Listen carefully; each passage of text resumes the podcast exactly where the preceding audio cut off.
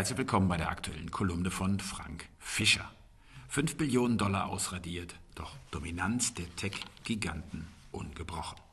Man kann es drehen und wenden, wie man will. Die Zentralbanken, ja, die haben die Märkte weiterhin voll im Griff. Ob FED oder EZB mit ihren Zinserhöhungen und vor allem ihren angedeuteten weiteren Vorgehen bestimmen sie den Lauf an den Börsen. Die US-Notenbank hat nicht unerwartet die Leitzinsen um 0,25 Prozentpunkte auf 5,0 bis 5,25 Prozent angehoben und das ist der höchste Satz seit 2007.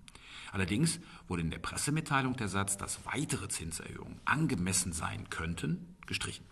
Der Markt hat diese Änderung im Statement als Ende des aggressivsten Zinszyklus seit den 80er Jahren verstanden.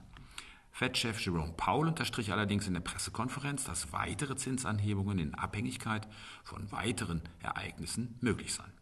Es gäbe keinen Beschluss für eine Pause im Zinszyklus, obwohl die Fed eine milde Rezession im zweiten Halbjahr erwartet. Powell betonte aber, dass er es für möglich halte, dass eine Rezession vermieden wird.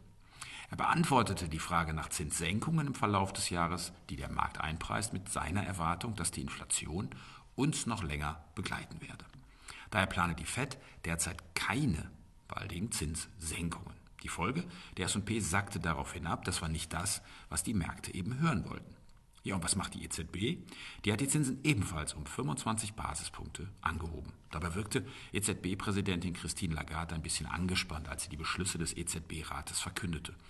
Offenbar hat es unterschiedliche Meinungen gegeben, wie man nun weiter vorgehen solle. So gab es Ratsmitglieder, die gern die Zinsen stärker, also um 0,5 Prozentpunkte angehoben hätten. Die EZB kündet aber zugleich an, dass sie voraussichtlich von Juli an ihre billionenschweren Anleihebestände stärker als bislang geplant noch reduzieren will. Aber die EZB hat im Kampf gegen die Inflation halt noch Boden gut zu machen, wie Lagarde betonte, und werde nicht pausieren. Auch das klang nicht im Sinne der Börsen. Ja, was nun?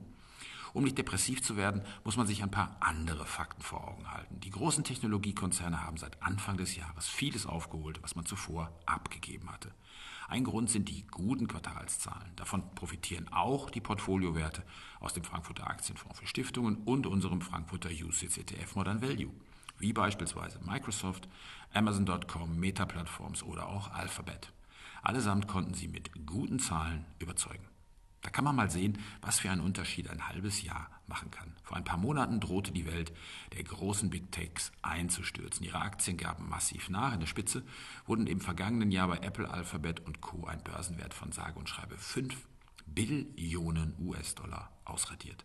Die Aktien von Apple bis Meta Plattforms verloren im Börsenjahr 2022 zwischen 29 und unglaublichen 65 Prozent. Doch Totgesagte leben bekanntlich länger. Die Metapapiere haben sich seit Jahresanfang mehr als verdoppelt. Bei Microsoft und Apple beträgt das Plus immerhin über 20 Prozent. Ja, die Konzerne, die haben nur den Vorteil, dass sie ihre Marktmacht ausspielen und die Preise erhöhen können. So etwa Microsoft erst vor kurzem die Preise für seine Cloud-Produkte um 11 Prozent erhöht. Das liegt weit über der aktuellen Inflationsrate.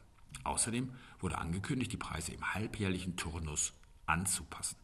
Aber der Konzern aus Redmond hat seine Dominanz durch Abo-Produkte wie Microsoft 365 mittlerweile dermaßen ausgebaut, dass es heute kaum noch echte Konkurrenz gibt.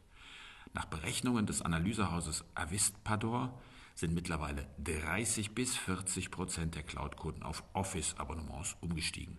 Weitere Preiserhöhungen sind also nur eine Frage der Zeit. Das ist Pricing Power pur. Und nicht vergessen, mit Innovationen im Bereich künstlicher Intelligenz wie der KI-Plattform ChatGPT treiben sich die Tech-Giganten gegenseitig immer wieder zu neuen Höchstleistungen an.